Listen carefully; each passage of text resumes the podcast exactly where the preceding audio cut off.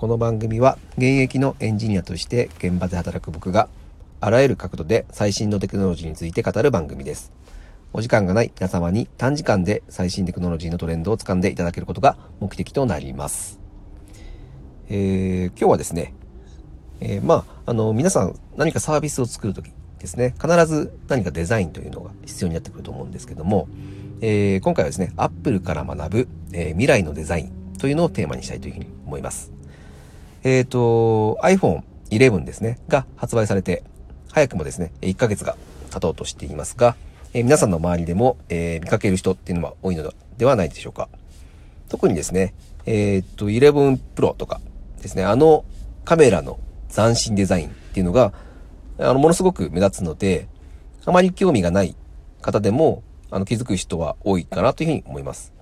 で、今回はですね、最新 iPhone がなぜあのデザインになったのかっていうのを考察したいというふうに思います。まあ、この考察は、まあ、これからのデザインはどんなものにすればいいかっていう方向性を使うのが目的となりますので、まあ、皆さんにも少しでもヒントになったら嬉しいです。はい。で、皆さんは、アップルのあの発表の後にですね、あのデザインを見てどう思いましたでしょうか？で、僕は正直に言ってですね、まあ、なんでこんなカメラのデザインにするの？まあ、超かっこ悪くない？っていうふうに、えー、正直に、えー、素直に思いました。で、案の定ですね、まあ、ツイッターとか SNS を除くと、えー、まあ、タピオカみたいとか、えー、ハスコラじゃんとか、そのまあ、そういったね、あの声が多数ありまして、まあ、デザインの印象は、まあ、大枠悪いのかなというふうに思いました。で、もちろん、カメラの性能をアップさせるために、まあ、カメラは三眼にしたいというところで、まあ、デザインより性能を取ったということも考えられます。ま、ただ、あの、他の Android スマホとか見ますと、三眼だけど、まあ、そこまで、あの、前衛的なデザインとする、あの、ものもないと。特にファーウェイの P30 とかですね、見ると、三眼ですけど、まあ、特に、えっ、ー、と、目立たないようなデザインになってます。で、ね、今回まあ、しかもあのデザインを作ってるのは、えっ、ー、と、最高に重視、デザインを重視しているアップルなんですよね。で、これは何か、まあ、理由があるんじゃないかっていうふうに思って、えー、考察しました。でですね、えー、タピオカのようなカメラという風な言われ方してますけども、このタピオカからちょっと僕はヒントを入れましてですね、まあ、タピオカといえば数年、あの感覚でブームの波を、が来ているような動きがありまして、まあ今の令和になった今でさえね、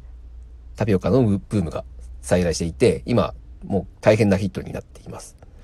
で、僕はここからあの流行するデザインとの関連性があるというふうに感じています。なんでタピオカは廃れずにブームの波を起こせるのかというところなんですけども、これ僕の結論から言いますと、えー、おじさん層が入ってこれないからだというふうに思ってます。まあ、どういうことなのかというと、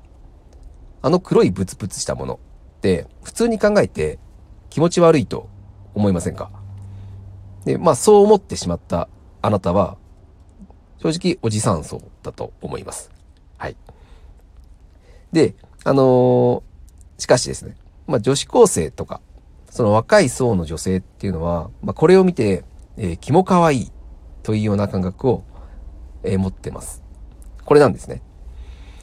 で、今まででも、そのティラミスとかですね、たまごっちとか、とかが、まあ女子高生を中心にですね、大ブームを起こしてきましたが、ある時期を境に、やっぱそこってピタッと冷めていくというような傾向がありました。で、これは女子高生に飽きられたというのが、まあ要因というふうに見ています。ティラミスっていうのは、まあ見た目も味も誰もが受け入れられますよね。まあ、あの、僕は甘いものはあんま好きじゃないんですが、ティラミスは美味しいと感じます。で、また、たまごっちもですね、新しい携帯ゲームということで、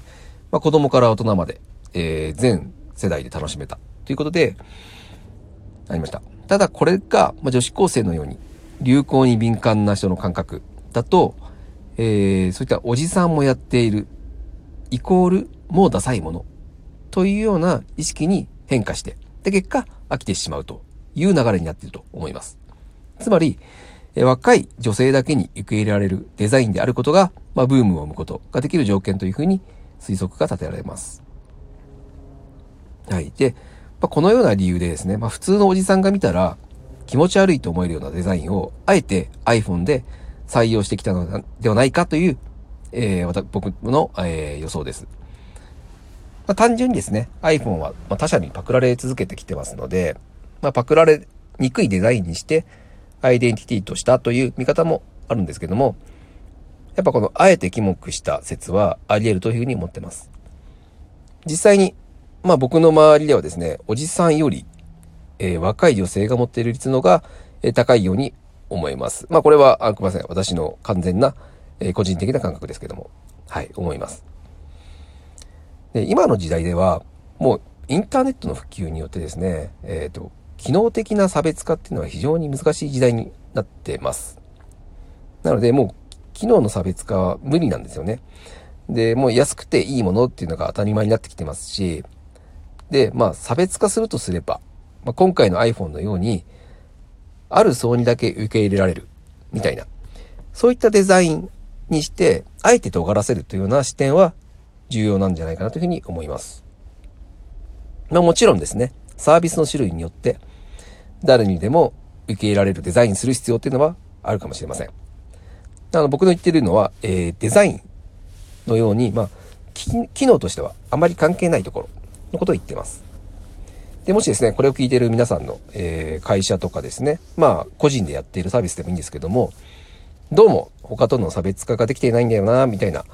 ものになっているのがあればですね、ぜひですね、あえて尖らせてみてはどうでしょうか。まあ、気も可愛いみたいな感じで、で、まあ、グロ可愛いいとか、うざ可愛いいなんていうところを強調したら、えひょっとしたらバズるかもしれません。はい。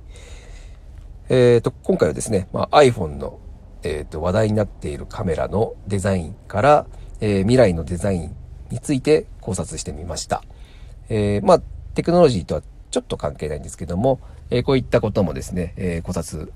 みたいなのも、えー、どんどんどんどん発信していきたいと思ってますので、ぜひですね、えー、面白いと思った方は、えー、これからも聞いてください。